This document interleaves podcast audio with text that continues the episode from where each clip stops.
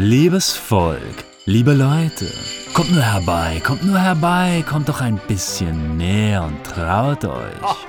Heute haben wir etwas Fantastisches, ja etwas Magisches für euch vorbereitet.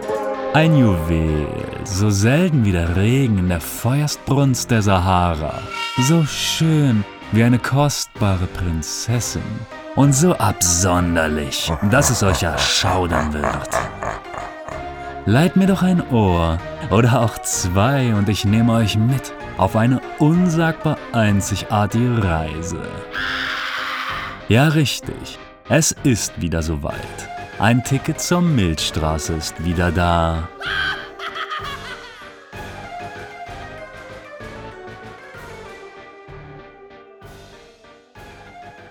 Ja, bevor es hier so richtig losgeht, erstmal ein bisschen Free Talk.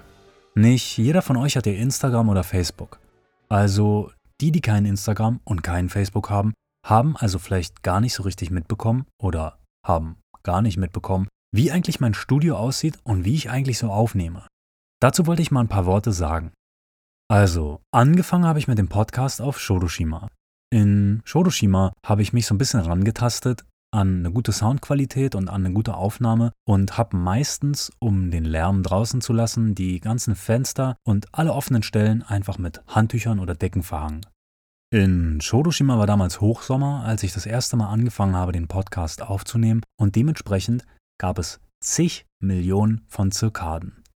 In der Zeit hatte ich also die meisten Probleme, diesen Zirkadenlärm irgendwie aus der Aufnahme rauszubekommen. Das habe ich so ein bisschen mit technischen Tricks versucht, aber ich bin halt auch einfach kein Audioexperte. Für mich ist das alles auch neu hier.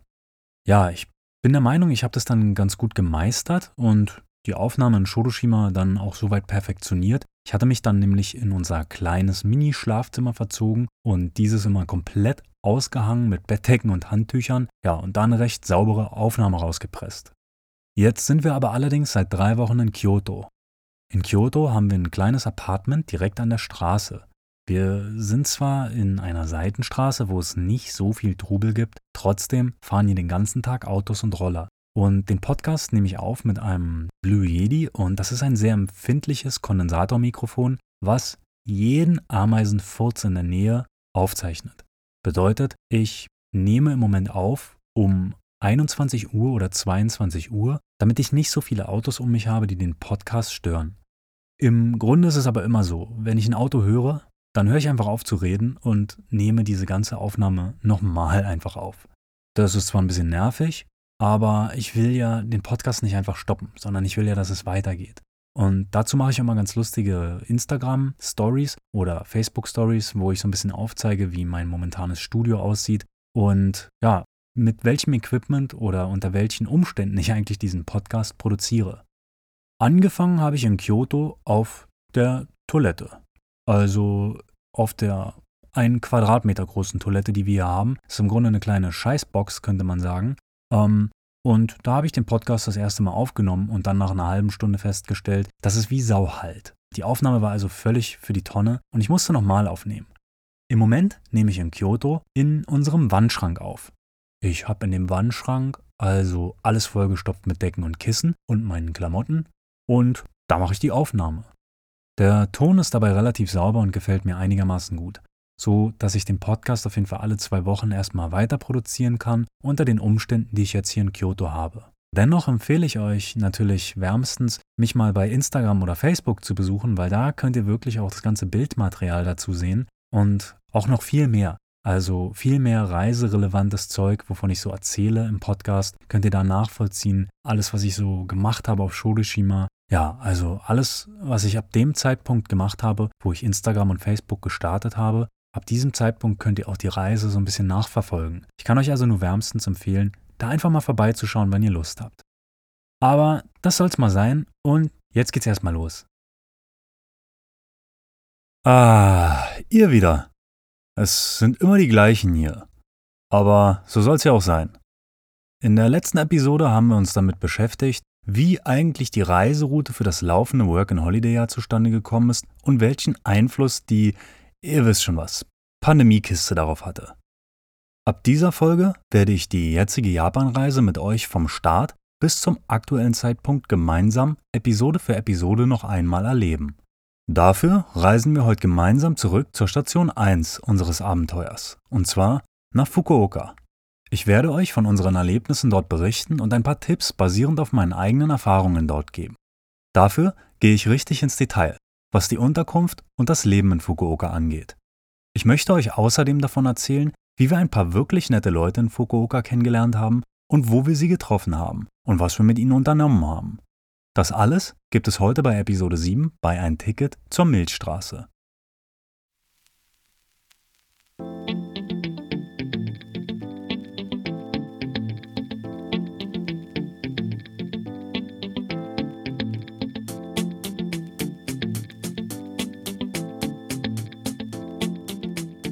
Fukuoka City, die größte Stadt auf der Insel Kyushu und gleichzeitig der Verwaltungssitz der gleichnamigen Präfektur.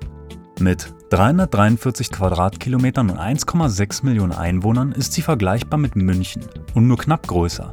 Die Stadt bildet mit ihrer mondsichelartigen Form eine Bucht direkt am Meer.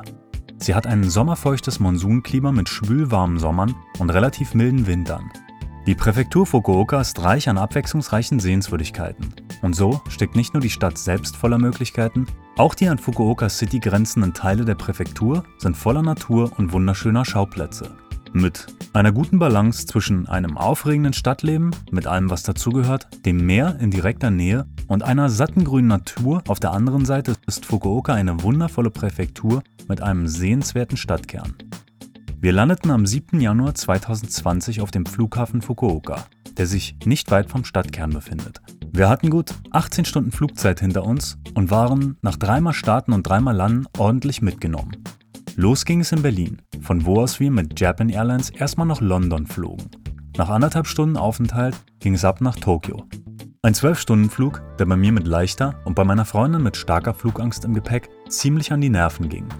In Tokio angekommen, hatten wir drei Stunden, um uns etwas frisch zu machen und zu regenerieren, bevor es dann nochmal in den Flieger nach Fukuoka ging, unserem Endziel. Wir landeten circa um 21 Uhr und verließen den Flughafen so gegen kurz vor 10. Die Unterkunft war glücklicherweise Self-Check-In, sprich per Passwort öffneten wir die Schlüsselbox an der Wohnungstür und konnten ohne große Umwege einfach unser Zeug ablegen, uns die Wohnung ansehen und erstmal schlafen gehen. Gebucht hatte ich das Ganze auf Airbnb, ein ganzes Apartment für etwas um die 19 Euro pro Person pro Nacht. Der Preis beinhaltet alles, also Wasser, Strom, sonstige Unkosten und Steuern. Das Apartment war blitzsauber, ziemlich neu und absolut klasse gelegen. Drei Bahnstationen außerhalb des Cityzentrums in Minami Fukuoka lag unsere Wohnung. Zwei Minuten Fußweg vom Bahnhof entfernt, neben dem auch ein großer Supermarkt war, der uns mit all dem versorgte, was wir brauchten. Bei einer Low-Budget-Reise ist die Verpflegung und Unterkunft ein entscheidender Kostenfaktor, an dem man etwas verändern kann. Airbnb bietet eine große Auswahl an Unterkünften zu verschiedenen Preisen. Mit ein bisschen Zeit kann man hier unglaublich günstige und gute Apartments finden, ob nun für eine Nacht oder fünf Monate. Ich selbst benutze seit vielen Jahren keine andere Plattform fürs Reisen in Japan. Es gibt alle möglichen Variationen an Unterkünften, von einer Unterkunft, in der alles miteinander geteilt wird, bis hin zur privaten Villa. In den Anfängen meines Reisens habe ich gerne in Hostels geschlafen, in einem Schlafsaal mit vielen anderen, wie es sich für einen richtigen Backpacker gehört. Das bringt einem schnell eine Menge Gleichgesinnter, mit denen man Zeit verbringen kann. Allerdings teilt man sich auf teilweise kleinstem Raum mit vielen, teils täglich wechselnden Fremden eine Unterkunft. Ich habe diesen Reisestil sehr genossen und auch mit meiner Freundin gemeinsam genutzt. Momentan ist es einfach aus mehreren Gründen für uns nicht sinnvoll, in einem Hostel zu leben. Zum einen ist es eine Kostenfrage in Verbindung mit Komfort. Sprich, im Hostel zahle ich den gleichen Preis oder teils sogar mehr pro Nacht als für ein nagelneues Apartment und teile mir aber alles mit anderen. Das kann als Vorteil oder als Nachteil gewertet werden, je nachdem, was ihr gern habt. Zum anderen weiß ich nicht, wie sinnvoll es ist, in einem Hostel mit zig anderen um mich herum einen Podcast aufzunehmen. Und dann ist ja da noch, ihr wisst schon was. Da habe ich persönlich nicht so einen Bock, mir die Zähne in einem Bad zu putzen, in dem vor mir schon wer weiß schon wie viele Fremde ihren morgendlichen Entschleimungs- und Entleerungsprozess ausgelebt haben. Hey, also nichts gegen das morgendliche laute Reinigen von Nase und Rachen. Es ist durchaus bemerkenswert, welche Lautstärken und Tonlagen dabei erreicht werden können. Ohne diese momentan herrschende Krise habe ich natürlich wieder gern Teil an dem interessanten und abwechslungsreichen Leben anderer Reisender um mich. Aber fürs Erste verzichte ich.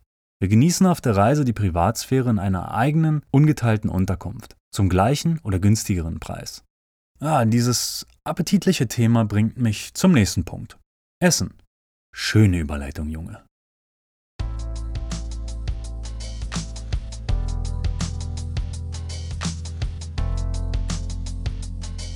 Essen in Japan zu finden ist einfach. Japan ist ganz unbestritten eine Restaurantgesellschaft. An jeder, und ich meine wirklich an jeder Ecke, gibt es irgendwas zu essen.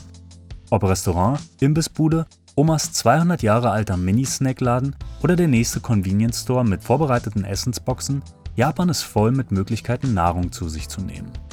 Die UNESCO hat die japanische Küche, Washoku genannt, sogar zum immaterialen Weltkulturerbe erklärt. Tokio besitzt die vielfältigste Restaurantkultur überhaupt. Geschätzt 160.000 Restaurants gibt es hier. Zum Vergleich, in New York sind es ca. 45.000. Diese Esskultur geht zurück bis ins 17. Jahrhundert, der sogenannten Edo-Periode. Edo, heute als Tokio bekannt, war zur damaligen Zeit die Hauptstadt Japans und wie heute auch ein vielbeschäftigtes Handelszentrum. Es ergab sich aus der Zeitnot der viel arbeitenden Menschen dort, dass es viele Restaurants und Imbisse gab, in der einfache Nahrung schnell zubereitet und teilweise im Stehen verzehrt wurde. Auch heute kann man in Tokio diese Lebensart beobachten. Setzt man sich in eines der Schnellrestaurants in einem Tokioter Businessviertel, kommen gerade zur Mittagszeit einen Haufen Firmenangestellte in feinster Kleidung, um ihre gradgemachte Bestellung, comicreif, in wenigen Sekunden aus teils mehreren kleinen Schalen kreuz und quer aufzuatmen. Die Order wurde dabei entweder am Eingang des Ladens bereits an einem Automaten gemacht und bezahlt oder wird hochprofessionell im Laden von Personal schnellstmöglich aufgenommen und dann dort in Windeseile bezahlt. Bei meinen Aufenthalten in Tokio habe ich dieses Spektakel sicher tausende Male beobachten können. Ein mehrteiliges Mittagsmenü wird dabei von einem durchschnittlichen, rauchenden Tokioter Salesman in unter drei Minuten geordert, absorbiert und bezahlt. Zwei Minuten sind der Zigarette gewidmet und die restliche Pausenzeit schien oft für Hin- und Rückweg in die Firma und die Fahrstuhlfahrt in den zehnten Stock eines der Hochhauskomplexe draufzugehen. Diese Ansicht ist natürlich ein absolut oberflächliches Bild und beleuchtet die Komplexität der japanischen Kultur und in diesem Fall der Esskultur bloß eindimensional. Daher zurück zum Budget für Essen und wie wir dieses in Fukuoka eingehalten haben. Zum einen half mir hierbei meine Erfahrung, die ich in Japan bereits sammeln konnte. Zum anderen meine Kostentabelle, von der ich euch schon berichtet habe. Meine Erfahrung teile ich natürlich gerne an dieser Stelle mit euch. Solltet ihr also mal zufällig in Japan sein und Geld sparen müssen, folgende Tipps, die die Japan-Pros unter euch natürlich schon kennen. In Japan gibt es verschiedene Möglichkeiten, Nahrungsmittel einzukaufen. Ihr könnt sie im Supermarkt kaufen, auf Märkten, in kleinen Fachgeschäften und sogar in großen Malls im Untergeschoss. Es kommt darauf an, wo ihr seid. In der Stadt gibt es große Supermarktketten und viele Läden.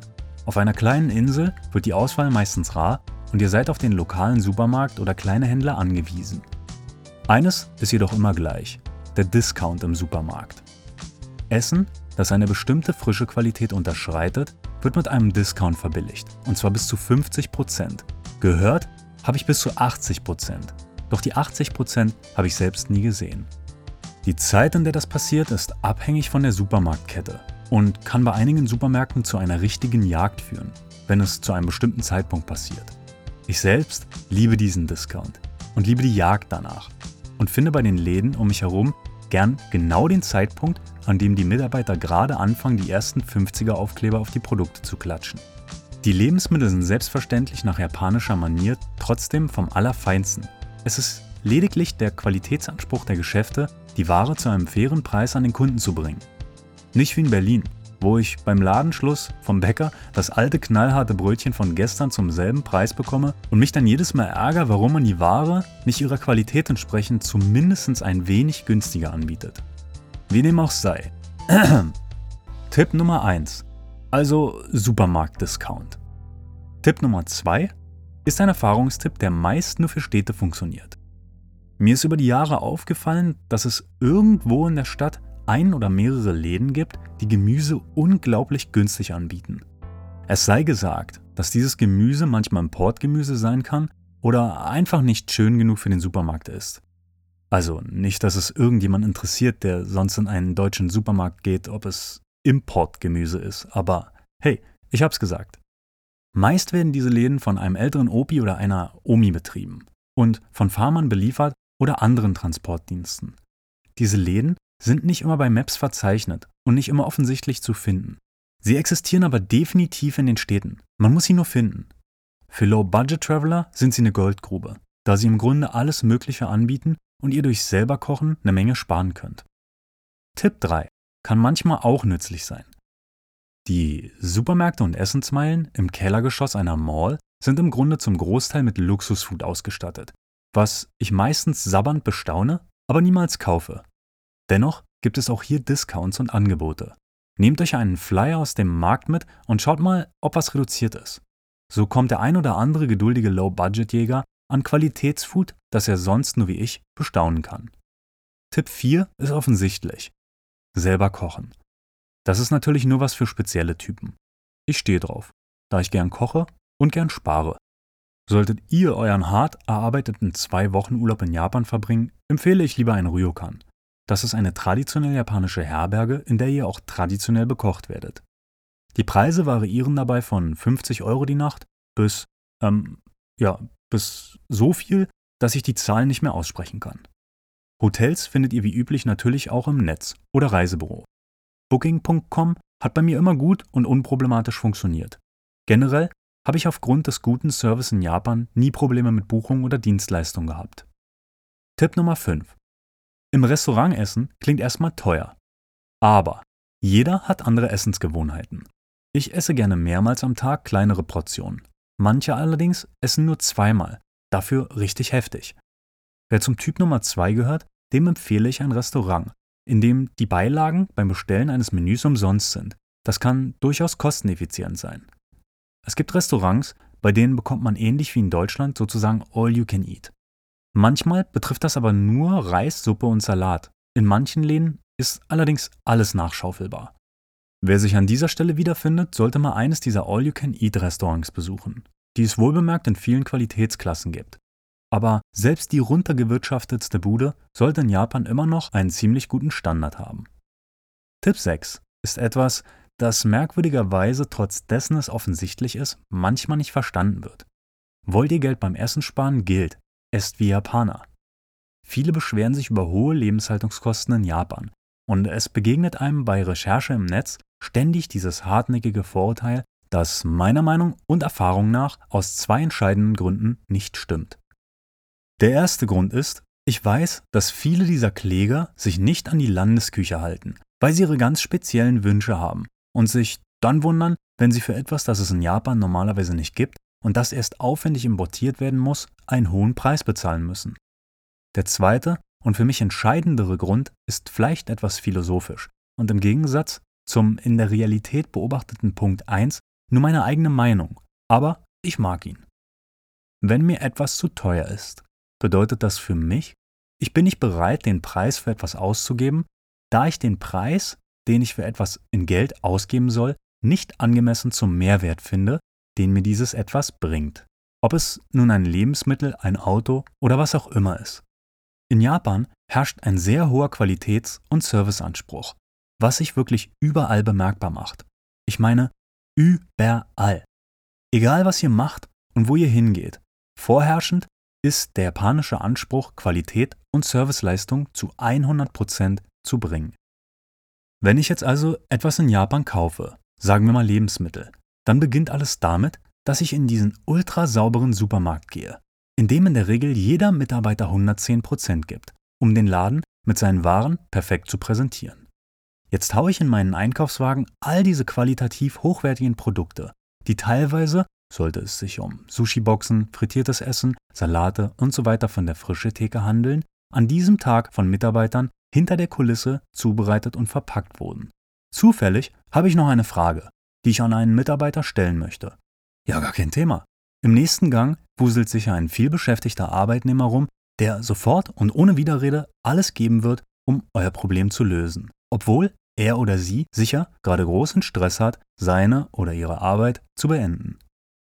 Mit dem ganzen tollen Essen gehe ich dann an die Kasse, an der ein frisch geölter Mitarbeiter in Windeseile freundlich seinen erstklassigen Kassenservice präsentiert. Ob nun ehrlich gemeint oder nicht. Den Unterschied erkennt eh niemand.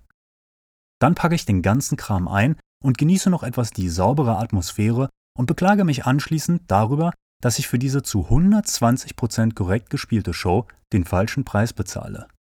Äh, sorry für den Sarkasmus und die oberflächliche Darstellung des japanischen Supermarktlebens, aber ich hab's zu oft genau so gesehen.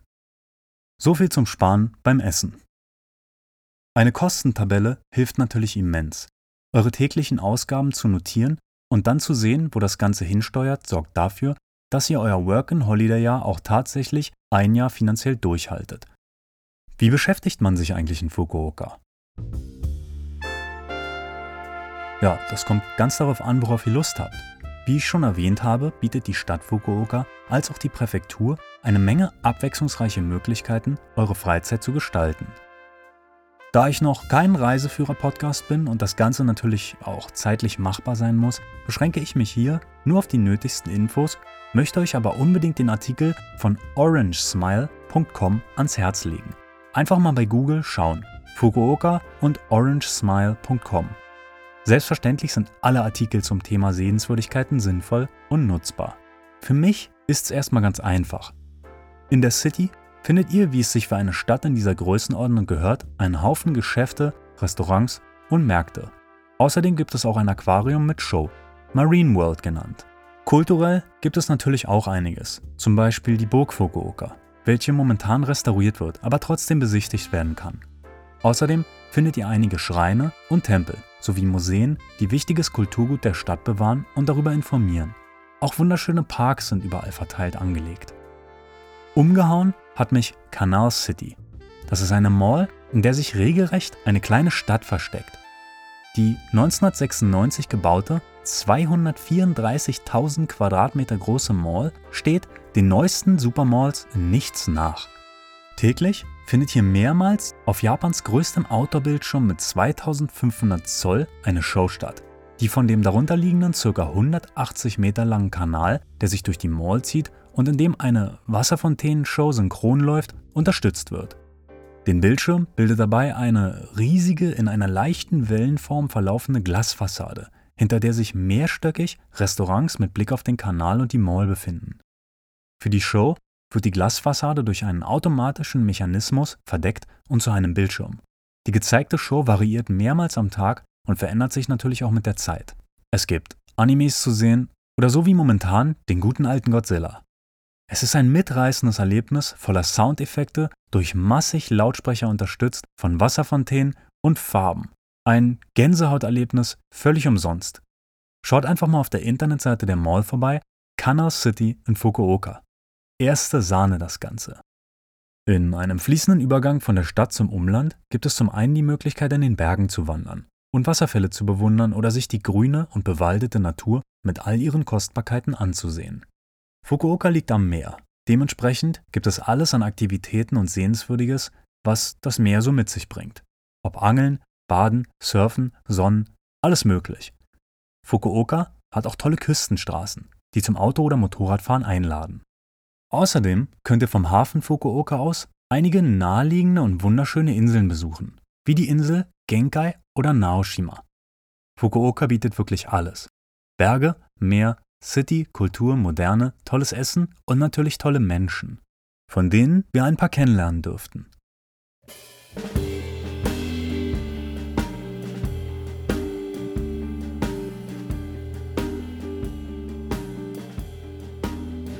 In Fukuoka war ich noch nie gewesen, daher kannte ich dort auch niemanden.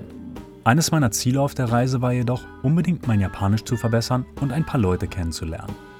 Perfekt, diese beiden Ziele passen gut zusammen. Allerdings gibt es da einen Unterschied zwischen Japan und Berlin. Ich würde sagen, in Berlin ist es ziemlich einfach, neue Leute kennenzulernen.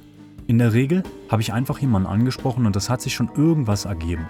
Die Gesellschaft ist platt gesagt etwas offener. Wie ihr wisst, reise ich ja schon eine ziemlich lange Weile in Japan. Daher nehme ich mir, woher auch immer, ab und zu das Recht heraus, die Dinge in Japan der Einfachheit halber etwas oberflächlich darzustellen, damit das Ganze hier nicht zwei Stunden geht.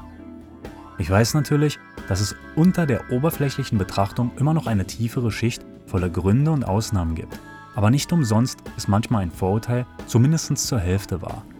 Sprich, wenn ich hier sage, die deutsche Gesellschaft ist offener dafür, Menschen einfach auf der Straße kennenzulernen, als die japanische, dann meine ich nicht die ganzen Ausnahmemenschen, die sehr wohl dafür offen sind, sondern die Menschen, bei denen ihr schon vom Weiten seht, sie haben aus was auch immer für Gründen kein Interesse, euch kennenzulernen.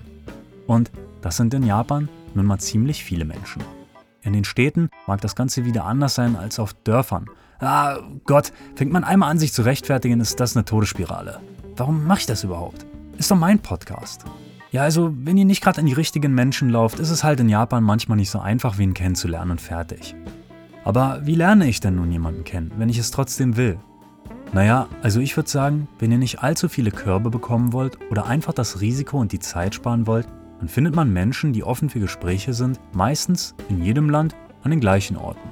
Also Bars, Clubs, Spielehallen und so weiter. Also überall da, wo Menschen hingehen, um sich offensichtlich zu amüsieren und vielleicht auch etwas locker zu machen. Außerdem gibt es in Zeiten von Internet auch diese klasse Apps zum Verabreden. Also nicht die versauten, sondern die zum Austauschen von Erfahrung. Oh, klingt immer noch komisch. Also Meetup heißt die App, die ich meine. Dort bieten Leute zum Beispiel Spielgruppen, Sprachaustauschstunden, gemeinsame Ausflüge und solche Sachen an. Eine klasse App kann ich nur empfehlen. Ich benutze sie selber und wäre da nicht, ihr wisst schon was, würde ich sie in Kyoto auch sicher noch viel mehr benutzen. Nächsten Monat zum Beispiel habe ich mich in ein Treffen eingetragen, um den Kamo-Fluss, der durch Kyoto fließt und den ich selbst gern genieße, mit ein paar anderen, die ich noch nicht kenne, von Müll zu befreien. Absolut geil sowas. Auch in Fukuoka haben wir genau diese App benutzt, und zwar das erste Mal. Wir hatten nicht allzu viel Zeit in Fukuoka und ich bin relativ spät auf die App gestoßen. Dennoch hatten wir es geschafft, zwei Meetups zu besuchen und das war absolut der Hammer. Mich macht neue Leute treffen immer ganz aufgeregt, aber positiv. Vor allem, wenn ich mit ihnen in Japanisch sprechen werde. Mein Englisch ist zwar richtig gut, aber ein paar Jahre lang lag es in irgendeiner Schublade meines Hirns unbenutzt rum und wollte auch mal wieder benutzt werden. Ziel des ersten Meetups in Fukuoka, in dem wir uns eingetragen hatten, war ein Sprachaustausch in Japanisch und Englisch zwischen den Leuten.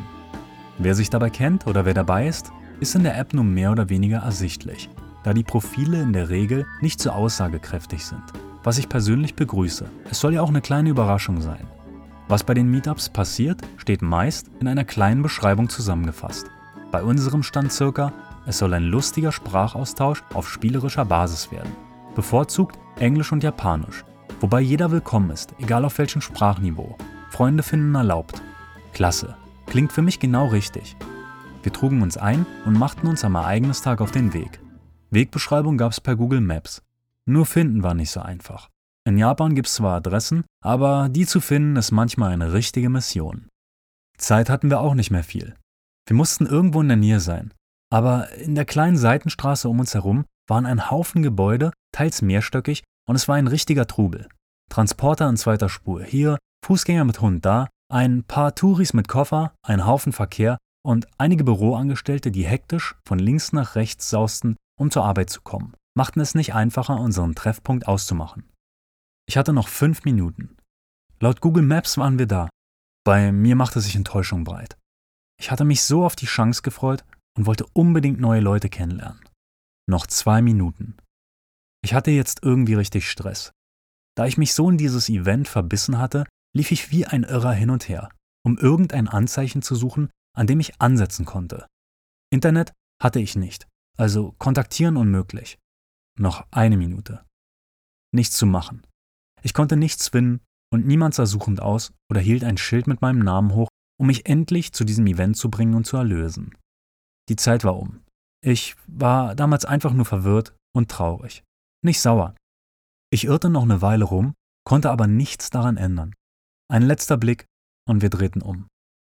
Noch war von der großen Flamme, die für dieses Event in mir brannte, ein kleiner Funken übrig, der in der Dunkelheit der Enttäuschung verzweifelt darauf wartete, spontan noch entzündet zu werden. Wir liefen langsam vom vereinbarten Treffpunkt weg. Ich drehte mich immer wieder um und blieb stehen. Doch nichts zu machen. Es war niemand dort. circa zehn Minuten nach der vereinbarten Zeit, gab ich endgültig auf. Da kam sie, aus einer der unzähligen schmalen Hauseingänge. Eine junge Japanerin, circa Mitte 20. Sie fragte mich nett in Englisch, ob wir zufällig die Sprachaustauschgruppe suchen. Ja, genau die suchen wir. Sie war etwas in Eile und schien die restlichen Teilnehmer, welche den Weg nicht gefunden hatten, von der Straße einzusammeln. Wir gingen eine schmale Treppe hinunter und hörten einen Haufen Stimmen, die immer lauter wurden. Es ging in einen Raum, der zur linken Seite voll mit kleinen Kindern und den scheinbar dazugehörigen Müttern war. Auf der rechten Seite waren ein paar Stühle kreisförmig vor einer Tafel aufgebaut und getrennt waren diese beiden Areale mit einem Vorhang. Die Kinderseite war so unglaublich laut, dass ich bloß schmunzeln konnte, als ich den Raum betrat. Auf der rechten Seite war eine bunte Mischung von Menschen allen Alters und verschiedener Herkunft versammelt. Zeit zum Nachdenken gab es nicht. Offensichtlich war der Raum gemietet und das ganze Treffen hatte einen Timer. Die junge Frau bat uns also freundlich, uns zu setzen und begann damit, sich vorzustellen. Ich tauschte ein paar Blicke mit den anderen Teilnehmern aus und sammelte ein paar Eindrücke. Einige schienen Veteranen der Sache zu sein oder gaben sich cool. Andere waren eindeutig entweder das erste Mal bei sowas dabei oder generell super nervös. Fakt ist, alle hatten eins gemeinsam. Wir alle waren von dem unglaublichen Lärm der Kinder genau neben uns etwas abgelenkt. Da half auch der Vorhang nichts.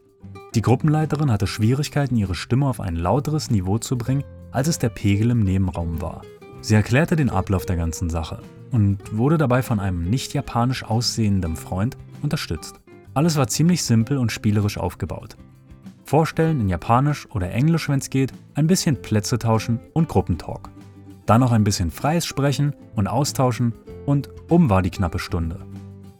Alle hatten viel Spaß und es wurde auch eine Menge gelacht. Ich fand das Ganze damals ziemlich nice und war im Grunde am Dauergrinsen. Ich war wie die anderen Teilnehmer froh, dass die Muttergruppe irgendwann anscheinend genug hatte und weiterzog. So war es zumindest die Hälfte der Zeit noch möglich gewesen, sich zu unterhalten.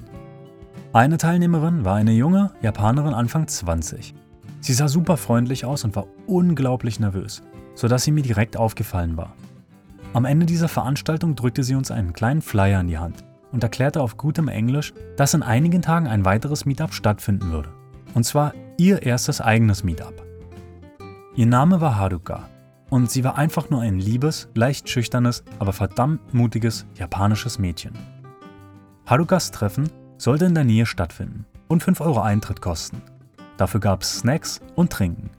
Ich sagte direkt zu und einige Tage später machten wir uns auf zu einem neuen Meetup, Harukas Meetup.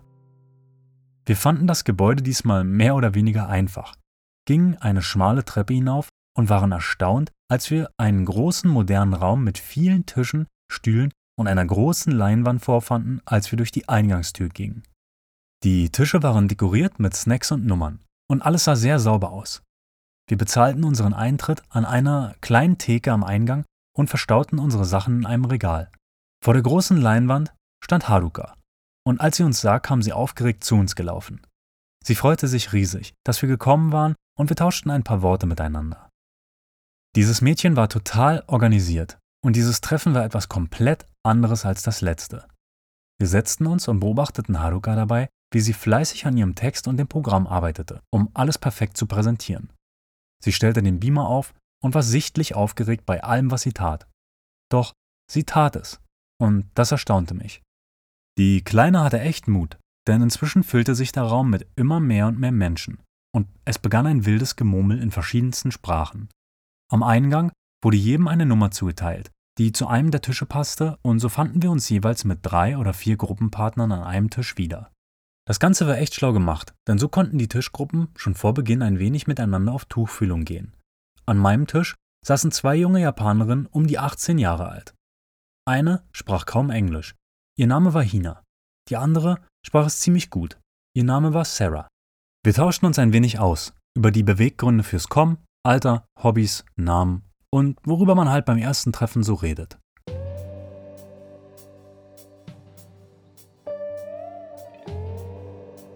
Haruka startete das Meetup mit einer niedlichen Dankesrede und erklärte, was so in der nächsten Stunde passieren würde. Brause in den Gruppen, tauschten uns intensiv aus und hatten einen Heidenspaß. Es war nicht hektisch und wirklich liebevoll durchdacht. Ich schätze, wir waren damals so 35 Leute. Das Ganze war echt eine Nummer in dem kleinen Raum. Es ging wild zu, aber in einem guten Maß, so dass es nicht störte. Das Meetup war mitten im Gang, da kam ein Nachzügler, der sich noch an meinen Tisch gesellte, da er der Tür am nächsten war. Sein Name war Koske. Auch er sprach gutes Englisch, war aber Mitte 20 und bereits arbeitstätig. Koske war etwas ruhiger als die anderen, schien aber auf seine eigene Art und Weise Spaß an dem Ganzen zu haben. Irgendwie war er lustig, obwohl er gar nichts Bestimmtes machte, um lustig zu sein. Ich mochte ihn einfach direkt. An einer Stelle sollten die Leute mit einer bestimmten Nummer die Tische tauschen, sodass ein Mitglied in der Gruppe ausgetauscht wurde. Meine Gruppe verließ Hina und zu meinem Tisch gesellte sich ein junger, kleiner, ziemlich braun gebrannter Japaner, circa 18 Jahre alt. Er hatte wie die meisten anderen Japaner bei diesem Treffen noch seine Schuluniform an. Sein Name war Haruki und er war ein aufgeweckter junger Kerl, der durch einen Auslandsaufenthalt ziemlich gutes Englisch sprach. Ich hatte eine Menge Spaß mit Sarah Koske und Haruki. Die beiden Schüler waren ziemlich aktiv und kannten sich sogar, da sie auf die gleiche Schule gingen. Koske tauchte auch langsam auf und wir sprachen über eine Menge verschiedener Sachen. Ich genoss die liebevolle und offene Art der drei wirklich sehr. In der Gegenwart dieser enthusiastischen jungen Schüler und dem langsam aufgetauten Koske fühlte ich mich wohl. Und es war eine tolle Sache, den dreien etwas Englisch beizubringen und von ihnen etwas Japanisch zu hören. Das Geilste war das Ende von dieser Veranstaltung. Haruka hatte einen kleinen Gewinnpreis vorbereitet und bat alle Teilnehmer aufzustehen. Das Spiel war einfach. Schere, Stein, Papier. Die Regeln waren folgende. Es sollte innerhalb von ein paar Minuten, ich glaube drei, jeder im Raum einfach wild gegen jeden losspielen und dabei die eigenen Siege zählen. Wenn die Zeit um war, gewann der oder diejenige mit den meisten Siegen. Klar, oder? Schummeln war kein Thema, denn in der Regel sind die Teilnehmer bei sowas echt nette Menschen. Und die Situation war so cool, dass es wirklich nur ein riesen Arschloch fertigbringen würde zu schummeln. Ja, das war dann wohl ich. Nee, bloß ein kleiner Spaß. Als es losging, gab es ein unglaublich lustiges Chaos. All diese Menschen versuchten wie irre gegen die Person, die ihnen am nächsten stand, zu spielen. Es war ein Gewirr aus Leuten, die sich zum ersten Mal sahen, aber gemeinsam heftig Spaß hatten. Teilweise ging es so schnell, dass mehrere Spieler gleichzeitig gegeneinander spielten und es wurde locker mehr als drei Sprachen gesprochen. Ich war hin und her gerissen zwischen schauen, was um mich herum passiert und selber spielen. Aber um die Hand sinken zu lassen, war keine Zeit. Im Dauereinsatz wurde Schere, Stein oder Papier rausgehauen, um Siege zu sammeln. Drei Minuten lang waren gut über 30 Leute in Spielrage und als Haruka das Ende ausrief, waren alle wie im Spaßrausch. Es wurde ein Gewinner gekürt, der bei irgendwas um die 50 Siege lag, was wirklich gut möglich war, denn ich hatte echt abgestunken und es trotzdem fast zu 20 gebracht. Alle bedankten sich und Haruka hielt eine kleine Abschiedsrede. Wir machten ein Gruppenfoto und es wurden Kontakte getauscht. Wir nutzten die Chance und sprachen mit Haruka, die total nass und rot und erledigt war. Unglaublich, wie gut sie das gemacht hatte. Wir machten ihr einen Haufen Komplimente, tauschten Kontaktdaten mit ihr aus und fragten sie, ob sie sich nicht mal mit uns treffen wollte, um etwas essen zu gehen oder durch die Stadt zu streifen. Sie freute sich sehr darüber und wir beschlossen, uns die kommenden Tage zu verabreden.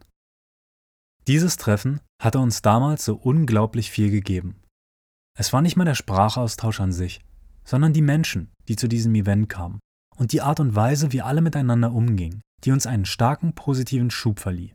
Alles war so liebevoll durchdacht und stand unter einem wirklich guten und ehrlichen Stern. Besonders Haruka, Sarah, Koske und Haruki hatten es uns angetan. Die vier waren mit ihrer herzlichen, unschuldigen Art einfach nur tolle Gesprächspartner, die wir unbedingt wiedersehen mussten. Aber wo ist bloß die Zeit geblieben? Episode 7 ist hier erstmal vorbei. Wenn ihr wissen wollt, wie unser Treffen mit Haruka verlief, ob wir Sarah, Koske und Haruki wiedergesehen haben, wer zufällig noch alles dabei war und was wir unternommen haben, schaltet ein am Montag in zwei Wochen zu Episode 8 bei Ein Ticket zur Milchstraße. Wir hören uns. Macht's gut.